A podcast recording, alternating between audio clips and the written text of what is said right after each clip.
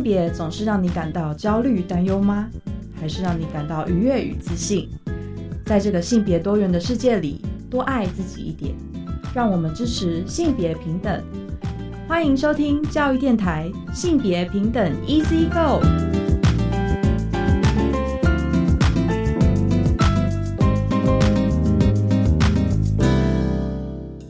收听教育电台性别平等 Easy Go，我是玛丽。不知道大家这一辈过得好吗？今天呢，其实是二八连假中间的礼拜日哦，所以可能蛮多听众都有安排不同的活动进行当中哦。那像我的邻居呢，就前两天我们就是出门倒垃圾的时候碰到，然后就跟我闲聊啊，就问说：“哎，你们二八连假有没有去哪里玩啊？哇，连续放这么多天，好开心哦之类的。”然后我心里就想说，嗯，感觉他好像 有点忘记二八的这个年假，其实是为了要纪念二八事件的脉络。我想说，那我来反推销一波，然后就跟他说，啊，我二八年假期间，我有报名一个人权小走读啊，就是有去走读一些二八事件相关的景点啊，可以帮我们了解当时候的故事脉络啊，等等的。然后问他要不要跟我一起去哈，就反推销他这样子。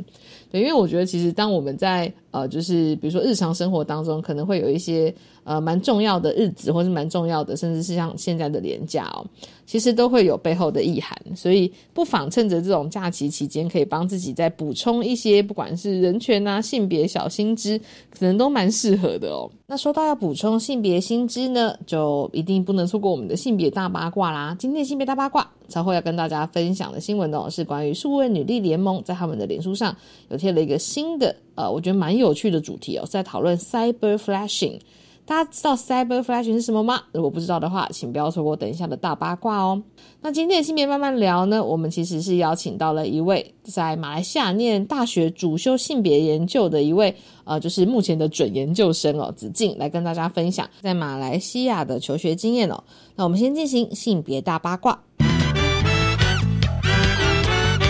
性别大八天的性别大八卦要跟大家分享的新闻哦，是关于数位女力联盟在他们的脸书粉丝页上做的一个新的暴力形态的倡议哦，是关于 cyber flashing。大家如果光是看这个字面上的意思哦，cyber 其实讲就是网络啊、数位啊等等的意思哈。那 flashing 是闪现嘛，就一闪而过，所以在网络上一闪而过的可能会是什么样的暴力形态？大家可以想象一下，的确就会是那种性骚扰，有点像是我们传统在讲实体生活中会碰到的铺路狂这种，忽然闪一下，然后骚扰你一下就赶快跑掉了这样的感觉哦。所以大家想象一下，在这样子的一个就是暴力形态底下，台湾可能有多少的，就是犯罪比例是占这种网络性骚扰的一个可能呢？哦，那答案揭晓，就是百分之二十三，其实比例真的不低哦。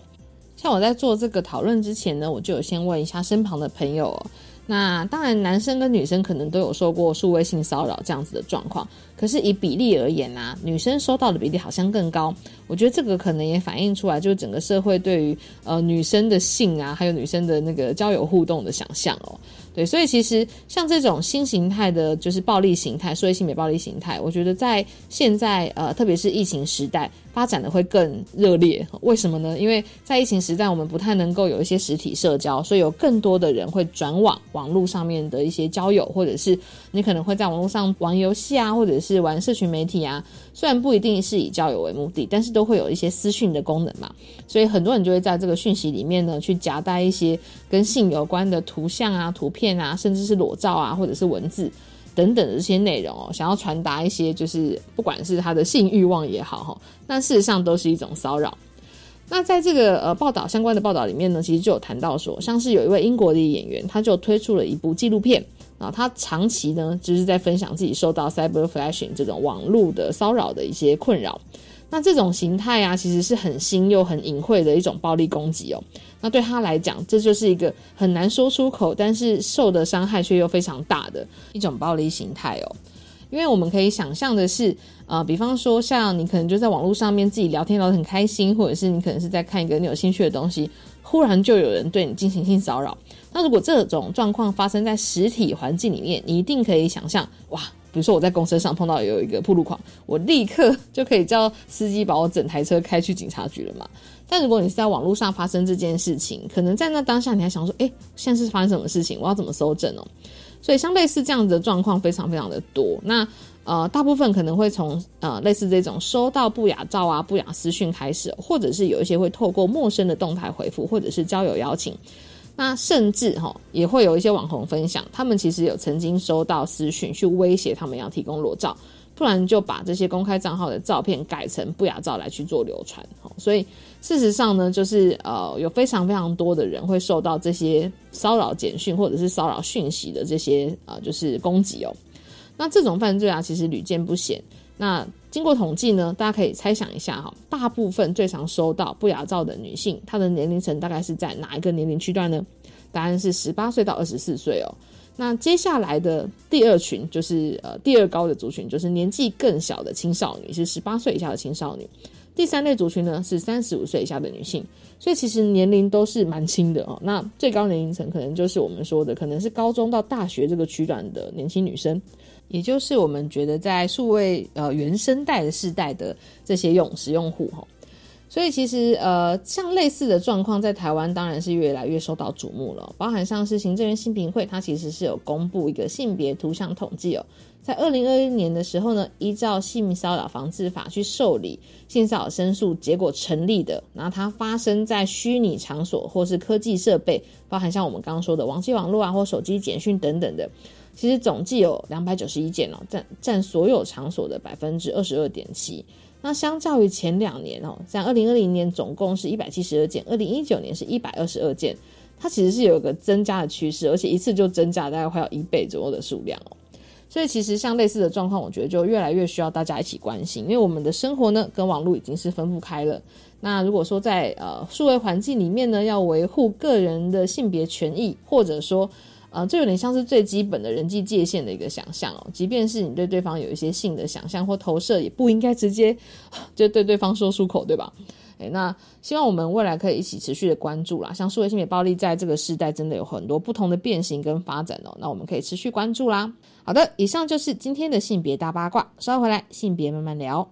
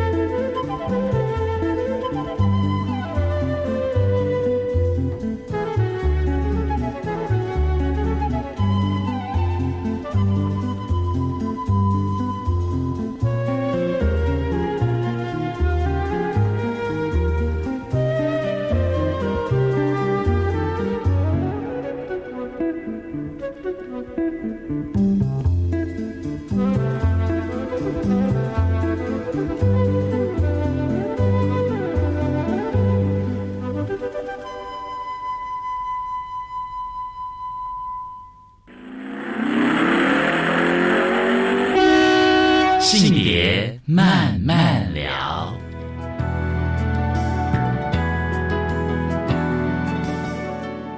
欢迎回到教育电台性别平等 Easy Go。我们现在进行的单元是性别慢慢聊。那今天呢，其实我邀请到一位有点像是在大学时候就修了性别研究的一个呃同学哦。他现在其实是在申请研究所中，所以刚好有一个时段可以来跟我们聊一下。我想收音机前面的听众或者是线上的听众有很多的呃，可能是学生身份，像是国呃国高中生哦，或者是可能是大学生要准备研究所阶段的，那可能都会对性别研究产生蛮大的兴趣。但其实像今天的来宾，他不是在台湾念大学的。那我们来欢迎子静。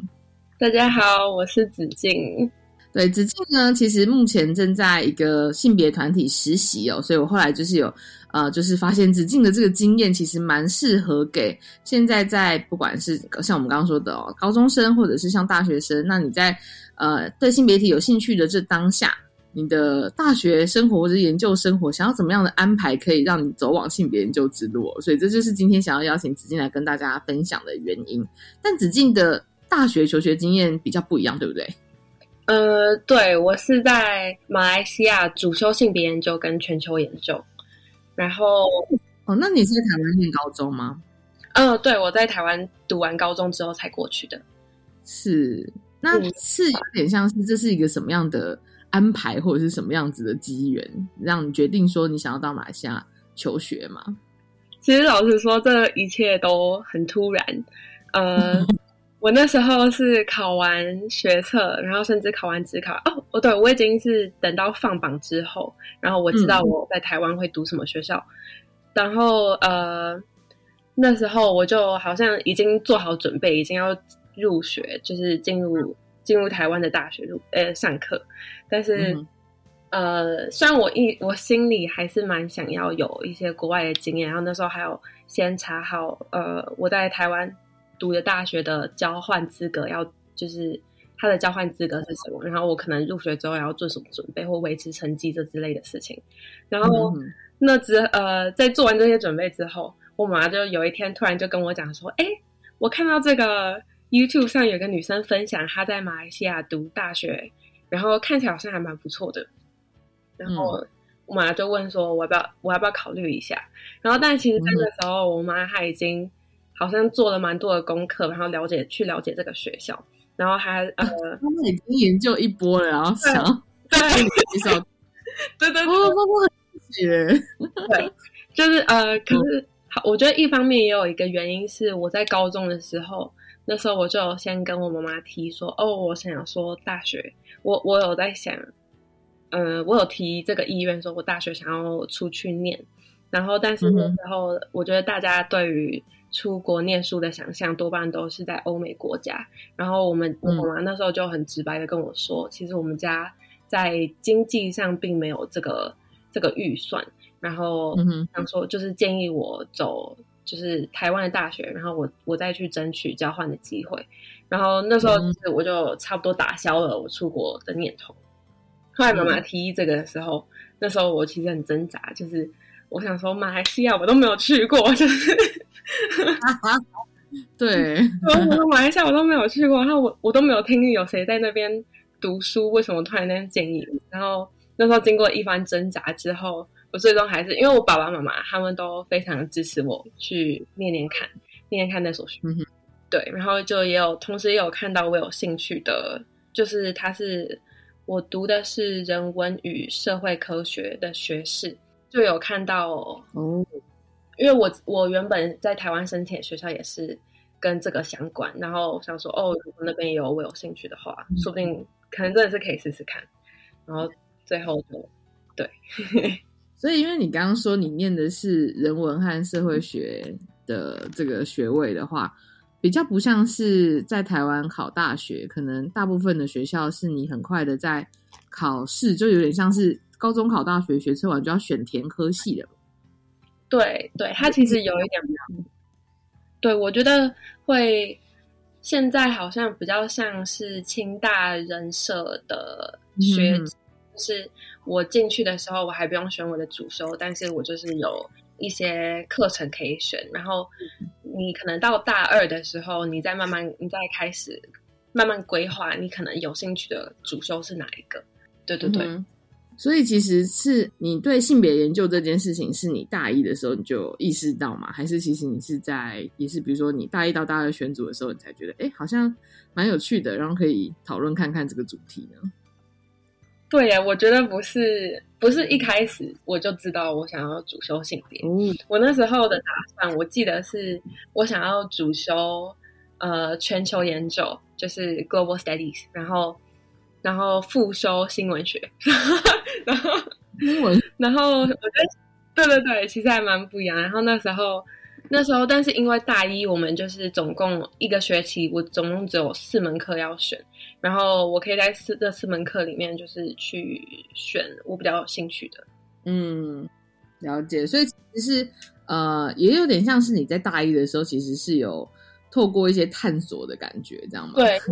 探索你有兴趣的议题，这样子。对，大一的时候就是在一个探索的方向，然后那时候我主要的方向是想要走全球研究跟新闻学，然后嗯但是后来，嗯、我记得那时候拿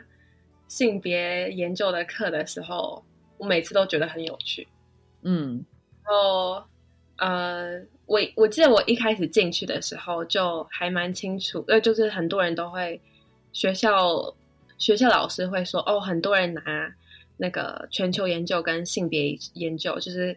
这个组合，他们要不是、呃主修全球，然后副修性别，要不就是颠倒或是双主修这样。然后我那时候想说，我才不要跟大家一样，然后就 对对，然后但是后来嗯上完哎上了一些课之后，就觉得其实很多都是我从可以从日常生活中体会得到的，嗯嗯，体会跟观察得到，所以我就继续想说继续主修性别研究。对是。那其实我也会蛮好奇，就是在你决定主修性别研究之后，你在你们的学校呢是有没有呃，就是修到哪一些你觉得蛮有趣的课程，或者是有没有参加过一些相关的活动，然后是可以让呃你对性别议题有更多的探索呢？课程我觉得，因为我是主修，这样讲出来是不太公正。我觉得每一堂课都很有趣，就是 对我觉得每一堂课都很有趣，就是每每一堂课我都会呃有一种开眼界的感觉。就是像我记得大一的时候，都是从很日常的的视角或是主题，可能是从食物或是、呃科学领域嘛，科技领域，然后去看那个性别不平等的现象，就是大一的时候是还比较基础的。然后，呃，我记得大一下的时候，我就拿了一门在探索性、性与性向 （sexuality） 的课，然后那门也是对，那门也是蛮有趣的。嗯，说到这个主题，我觉得像是大家可能就会有一个印象哈，因为马来西亚可能宗官方宗教是那个伊斯兰教的原因，我觉得在媒体上啊，台湾像我们，我记得去年大概是台北同志大游行的时候，就是十月二十九号的时候，那时候也有个国际新闻是在讲说，马来西亚的那个警方好像是去查气了一个 LGBT 万圣节 party，然后就逮捕了一些 就是男性。然后我觉得像这样子，就是呃，对于 LGBT 的友善程度，在马来西亚好像会一直给我有一种对 LGBT 的那个接受度很低的感觉。嗯，对，所以子敬在那个就是上课期间，或者你们在休课期间，其实也会有感受到类似的状况吗？对，我觉得它确实会有一点算是呈现两个极端的感觉，但是，但是我觉得这也是为什么，呃，在马来西亚学性别研究会更有趣的地方，就是它会有很多跟宗教上的，呃，或我该形容冲突嘛，或是他们的交汇会产生很多不同的可能性，然后，嗯就是在呃，譬如说我我在大二之后的课，它其实很多都会跟东南亚的宗教或者东南亚文化，还有性别这个面向去讨论。嗯然后我觉得这些就是都还都挺有趣的，也包括在东南亚还有被殖民过的历史，嗯然后跟他们面对女性女性主义，可能是呃。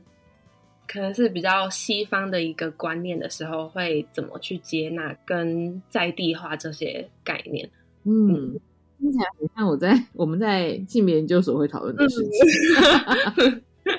听起来非常的有趣。嗯那其实我觉得，因为蛮多听众可能不是，应该说我们比较了解的会是台湾的，就是对性别议题的观点啊，或者是有一些可能传统习俗文化影响，或者是信仰的影响等等的。那像刚刚子静刚刚有提到，我们在课堂中也会讨论到像东南亚的一些对呃不同的性别议题，我觉得不管是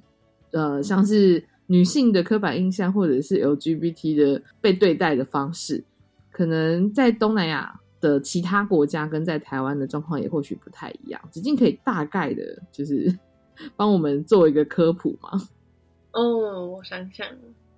对，如果论对待的方式，我会觉得，我会觉得，譬如说我在学校内，我可以，我在学校内，或是我在年轻世代嗯同才之间讨论这些性别议题，会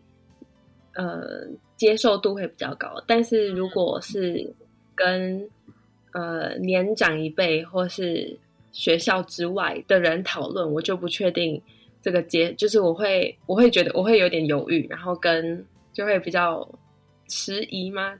然后他们的接受度其实是不高的。呃，会先这样，我觉得会先这样假设，但不见得真的是每一个。的确的确，对对对。然后其实好，我印象中也是蛮多有性别的活动，或是阻止，譬如说像有一些酒吧，他就会他就会说，哦，今天是非二元性别，或是你只有女性才可以参加这次的呃狂欢之夜。然后我就会觉得，哦，好像还蛮安心的，就是 对对对。就还是会有一些这些活动。那你们学校有性别社团吗？哦，有，而且还是还蛮新，算是蛮新创立的。嗯，我记得我在大一下的时候就有呃性别的教授就有协助开立社团的学生推广这个社团。然后我那时候其实我也有申请加入，但是 但是我几乎没有去参加那个社课，可能因为那时候。对，那时候就我比较，我有自己的朋友圈，然后就没有特别去参加社团活动。嗯，了解。因为其实像台湾会有蛮多，就是性别社团，或者是像是学生会里面会有一些，因为说有的学校学生会里面会有一些性别相关的组织。对，然后我会觉得。的确，就是可能也要看那个社团经营的走向啦。因为通常 联谊性社团会最多人参加，就是大家去玩啊，是对开开会的时候是比较轻松的。那如果说是某一些特定议题，然后或者是那种可能要很多呃，就是参与的话，或者是那呃，或者是关注议题不同，就会看个人兴趣。所以其实。呃，收音机前面的听众，如果说是大学生的话，或许蛮能感受到这一种，就是社团跟你日常的上课生活的一个调节哦。好，那子静在这一段跟我们分享了蛮多他在呃，就是马来西亚的大学求学的经验哦。但其实你的求学刚好卡到疫情，对不对？哦，是的，就是我我过去两年之后，然后有之后又有两年，呃，就都是待在台湾。就是远端进行，对，在疫情时代，大家上课的方式其实完全要借助科技哦。那我们在下一段呢，可以再邀请子金来分享一下，除了在远端上课之外，子金好像还有在不同的 NGO 团体实习哦。那我们可以稍后呃再请子金来分享。我们先休息一下。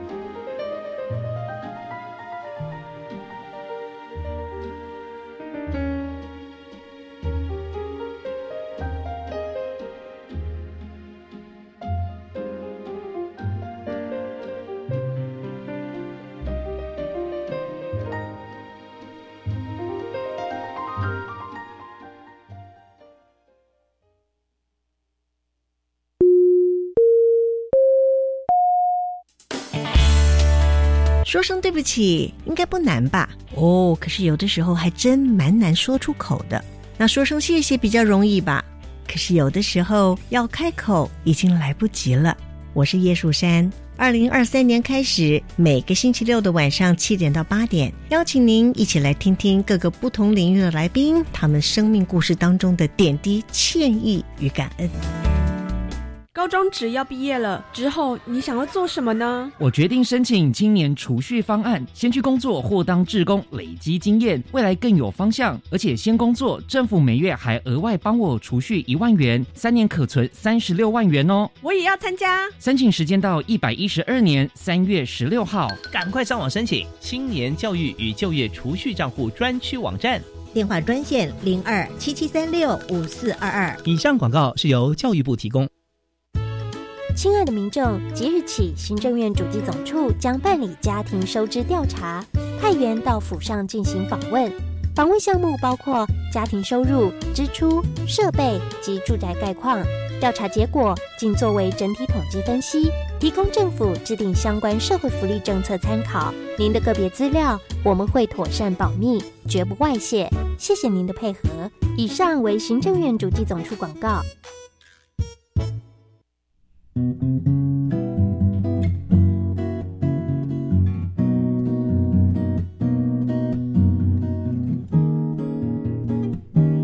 是苏命苏米恩，你现在收听的是教育电台。我，朋友们，就爱教育电台。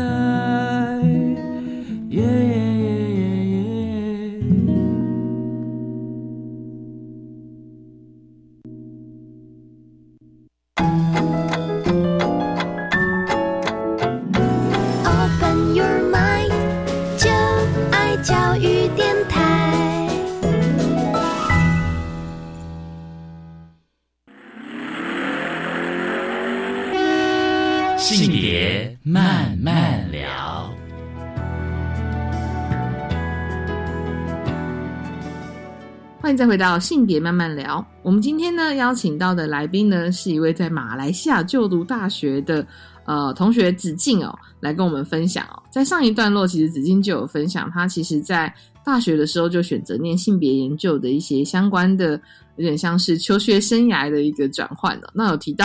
其实刚好在这几年呃念书的期间就卡到疫情嘛，所以其实子静有两年的时间是在台湾远端上课的。那这两年的时间。其实子静还有在不同的 NGO 实习，对不对？对我一开始，呃，最一开始的实习经验其实是在一个呃关注媒体环境，然后想要培养乐听人媒体素养的的一个 NGO 实习。然后，嗯，那个时候我的实习好像只有两个月，因为原本有计划，原本的计规划是我就想要回马来西亚读书。然后殊不知就遇到疫情，然后就后来就决定上课这样子。对，就远端上课。然后后来接着又辗转接触到一个在经营社群空间的 NGO，我就在那边能够得到很多刺激，因为它是一个社群空间，然后就可以呃认识很多不同领域的工作者，然后也有不同领域的倡议者。是还蛮有趣的一个社群，不过后来因为我发现我更关注性别议题，就是在这其他所有议题里面，我个人感触最深的是性别。就到现在的实习单位，实习单位对，嗯，然后现在就在边边女力协会，嗯，对，担任社群小编，对对对。呃，你的实习职位是社群小编哦，就是比如说是要做呃脸书 IG 的那种，就是图文设计这样子吗？嗯，对，嗯哼，如果有活动需要推广，会做文案跟图像，然后我平常也会写一些专栏的文章，跟性别议题有关的，多半是从我的个人经验跟个人的视角出发，然后会怎么连接到。性别的议题可能是身体意向，或是嗯，因为有看到就是紫金在边边履历上面的文章，其实是有有一篇转转贴度很高诶，就是那个这是身体议题哦，在讨论到那个算是夏天 身材焦虑这件事情吗？对对，好赤裸。还可以从纸巾分享一下这个文章吗？呃，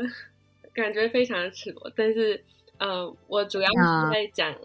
真的都是跟自己个人生命经验，或是跟生活经验会很贴近的主题。是啊，呃，其实就我一直来，好像对我的身材并不是最有自信的，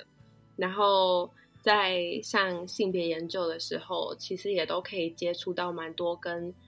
呃女性身体的讨论，也是差不多那个时候，我就开始注意到哦，其实有些我对于身材上的追求，并不是我真正想要，嗯，就是你说到很多其他的，比如社会文化啊、媒体啊等等，对对对，可能是被投射上去的，然后就是。觉得我应该要追求，或是追求一个更瘦、更精实的身体，然后，嗯对，然后，但我也是在，嗯，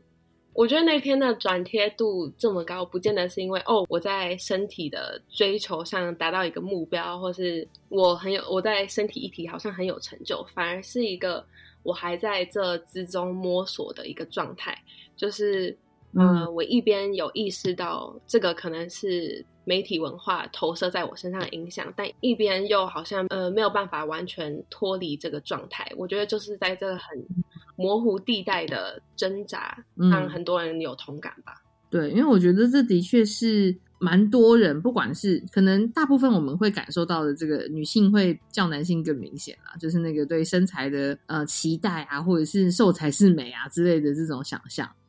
然后我印象也会很深刻，因为像我们我我自己在呃研究所的时候是念性别研究嘛，然后我们一开始我觉得在接触性别议题的时候，大家就会有一种对耶，那我是不是应该要看见这些就是框架，我要把它丢掉？后来发现丢不掉，真的都很难很难，真的完全脱离这个框架。没错，从小就生长在这个框架底下的话，你要怎么你去摆脱，好像真的是有一定的难度。嗯，真的真的。就是会，但是会一方面就是，我觉得，呃，跟性别体的，就是关联性，或者说性别体给我的能量，就有点像是，那至少我现在已经开始有机会去来思考，或者是来跟自己身体对话，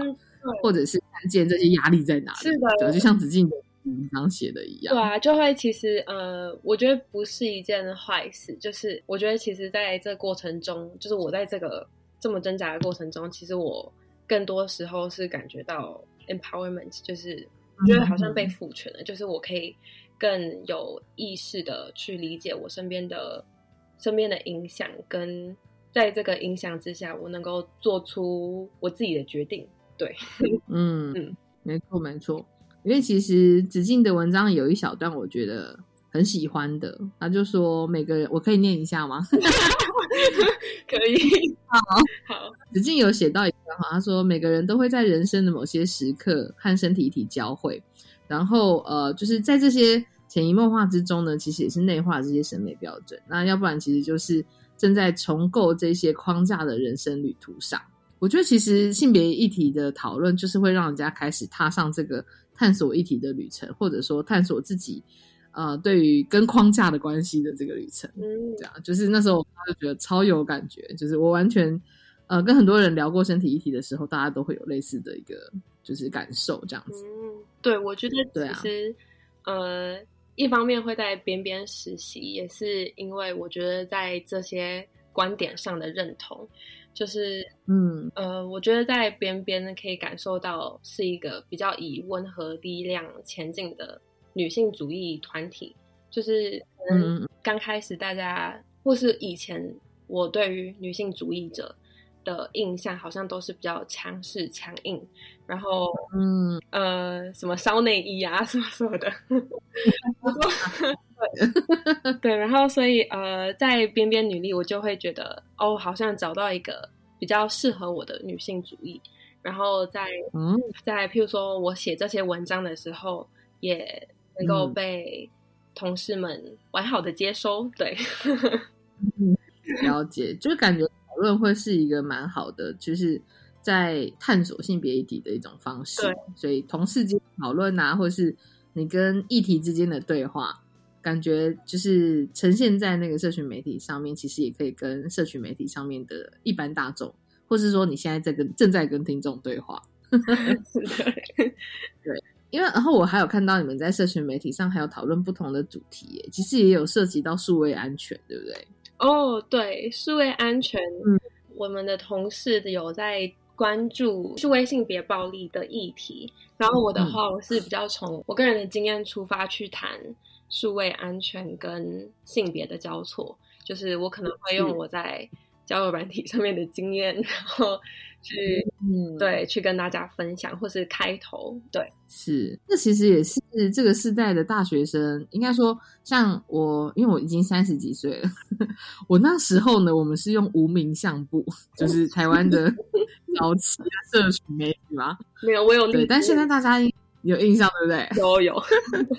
大家都用交友 A P P 了，所以其实，在应该说不同时代，特别是现在已经有很依赖就是网络的或者那个智慧型手机了。那其实会有很多时刻是你在跟别人互动的时候，你需要拿捏界限，或者是其实，在呃跟就是有点牵扯到亲密关系互动的时候，会有一些不同的沟通策略吧，有点像是这样。对，所以子静 在那个性别团体实习的时候，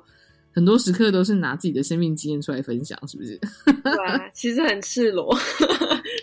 我都是要经过一阵剖析之后，就是才可以真正了解我的，也没有到真正，但就是多或多或少更了解我的状态，然后去跟大家分享。嗯，那你们在就是边边这边的实习，还有参加过什么让你印象比较深刻的活动吗？嗯，我最开始接触到边边的时候是玫瑰金钉的一个专案，然后那个时候我身为学员，也身为工作人员的参与这个专案，然后那时候就进行了，它是一个工作坊，然后嗯，一开始是先有，譬如说我们有编辑课跟速写课，然后还有路上观察的课去。带领我们探索那个社群，我们是在台北的古亭，在靠近中正纪念堂那边为主要的观察的场域。然后，嗯，对，就会我们一开始会有先一些课程，然后先带我们去探索这个社群。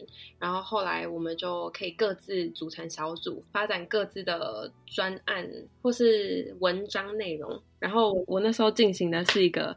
采访理发厅阿姨的方向，你说过程中你就要去跟理发院的阿姨聊天，这样吗？呃，对 对，那时候就去家庭理发，因为我们有观察到那附近很多家庭理发厅，但是呃，多半都是男性理发，不过操刀的好像多半都是女性，然后这方面就让我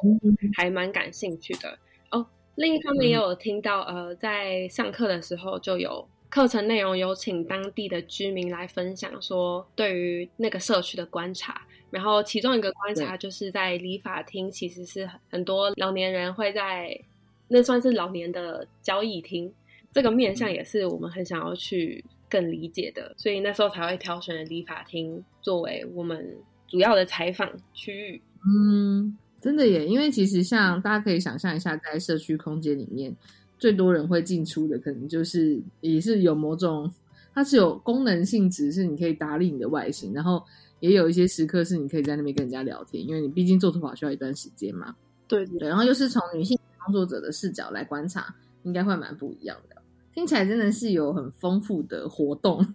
对，在这个实习的经验当中哦。好，那我们。呃，这段其实真的很感谢子静的分享啊。稍后回来呢，我们在最后一个段落呢，再来邀请子静跟大家分享一下，就是在你已经今年刚好已经是毕业年了嘛？是的，对。那其实你接下来可能有哪一些计划，或者是你回顾一下你的大学生活，作为一个性别研究的一个呃主修的学生，可能有哪一些印象深刻的部分，再跟大家做分享。那我们稍后回来。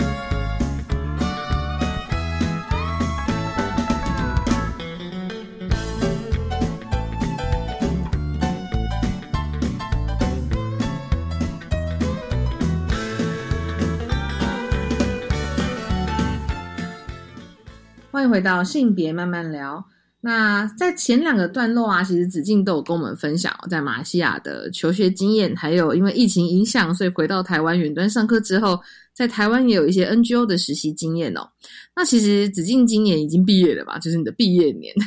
你在回想你过去的就是大学求学生涯里面，你会不会有什么就是让你觉得嗯，就是记忆深刻的部分呢？嗯，我觉得。这个好像也可以回扣到呃马来西亚的对于性别议题的开放程度嘛，就是，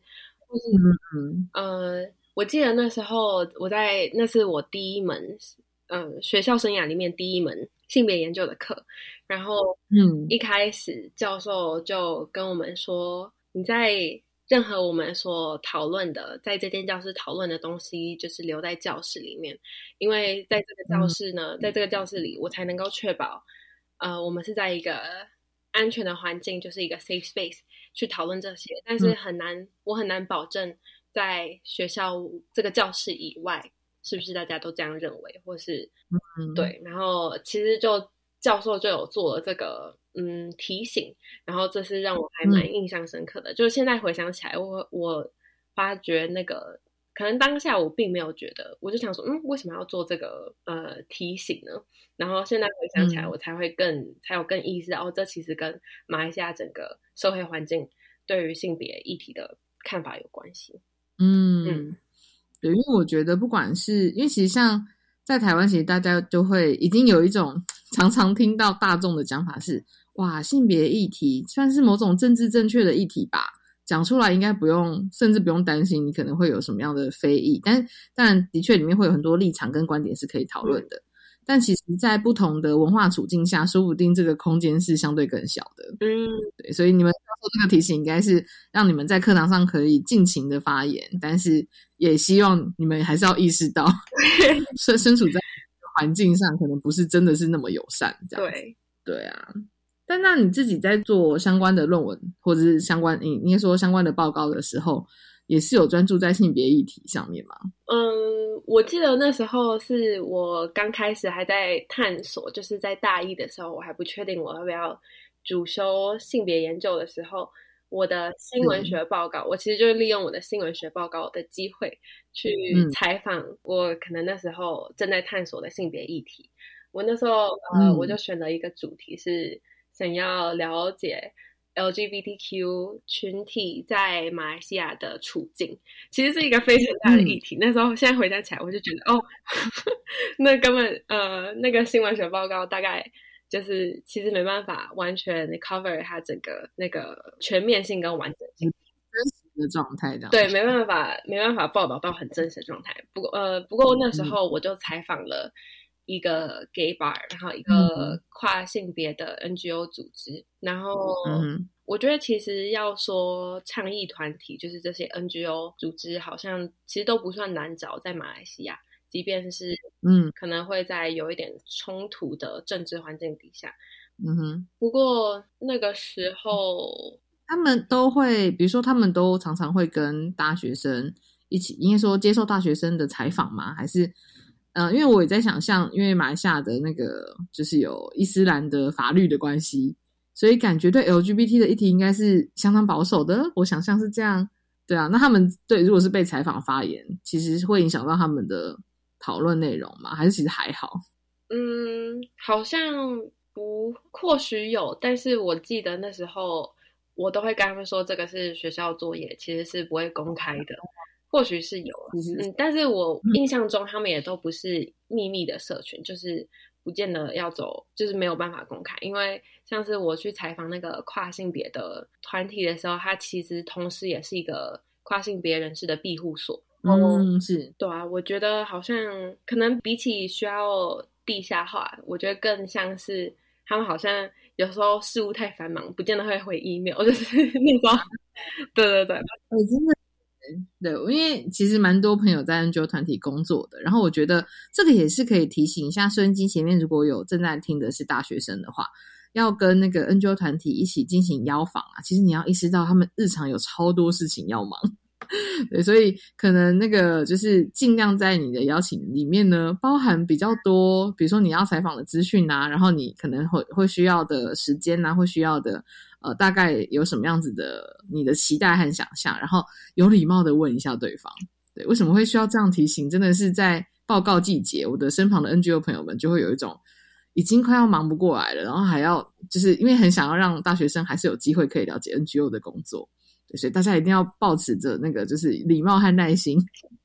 希望可以找到你合适的 NGO。这子静在做报告的期间，应该是有很类似的感触。对对，就是我记得好像那时候，因为我就想要采访 NGO 组织，就是 LGBTQ 的 NGO 组织，然后就问了几个，然后好像有一个是在我报告做完之后就回我的信，然后我就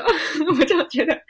因为那是我记得我还蛮想要采访的组织，好像没记错的话是。什么 Sisters in Islam 之类的，他就是呃，跟刚刚我讲到的议题有互相关联，就是他想要在伊斯兰文化里面找到一个女性立足的地视角。嗯哼哼，我觉得这个也蛮有趣的，因为我还记得像呃，我是我的世新大学性别研究所里面有个学姐啊，她其实也是伊斯兰。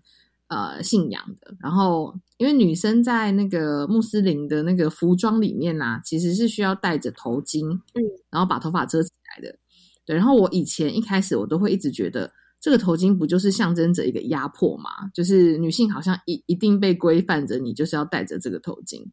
对。但是其实他的论文就是在讨论说，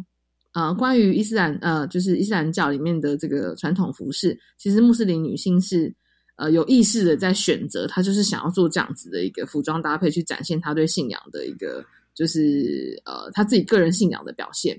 对，然后我觉得这个其实就是一个蛮关键的点。然后在不同的文化里面，我们好像会因为缺乏理解，就用比较单向的角度来去解释它。对，所以我就觉得像子静刚说的这一种，就是比方说，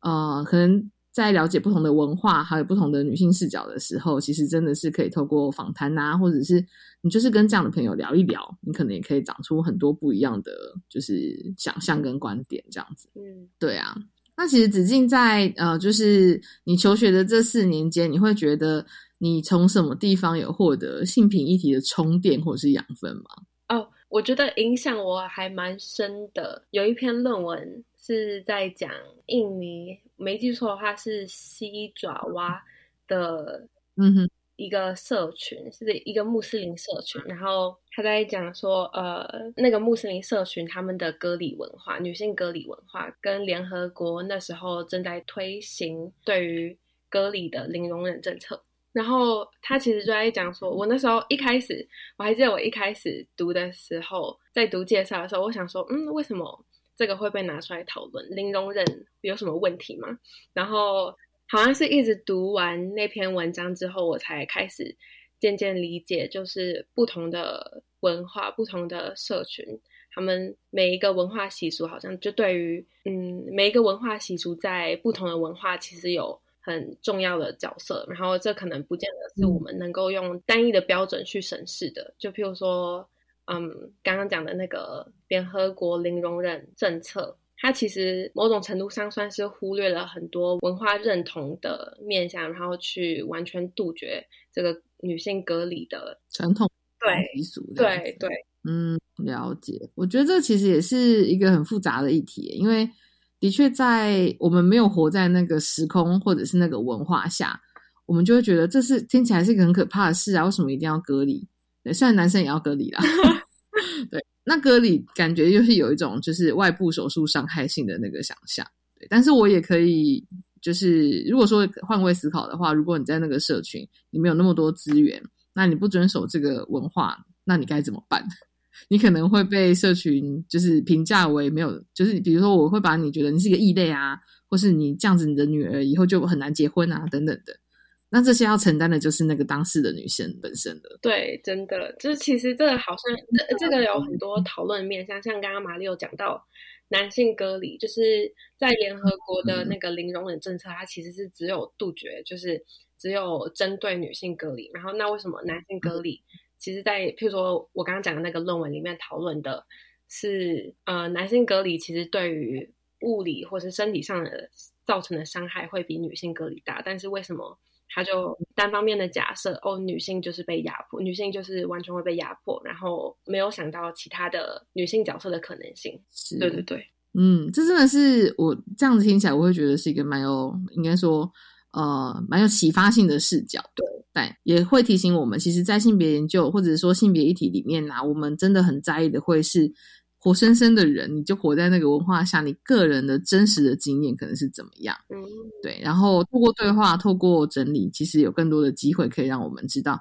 有些东西，比如说，可能它真的是压迫，但是在压迫的内容下，或者压迫的状况下，这个人的力量其实还是有机会可以被展现出来，或他有透过不同的选择来展现。对啊，那其实今天真的也很谢谢子静愿意跟我们分享你大学的求学经验。我也希望希望对大家有马来西亚的求学生活有更多的认识。真的，或是如果你是一个对性别议题有兴趣的学生，然后你想要帮自己准备一下相关的，就是呃求学的可能性的话，也可以参考看看哦。那今天很谢谢子静来跟大家分享，我们的节目就到这边，大家拜拜，拜拜。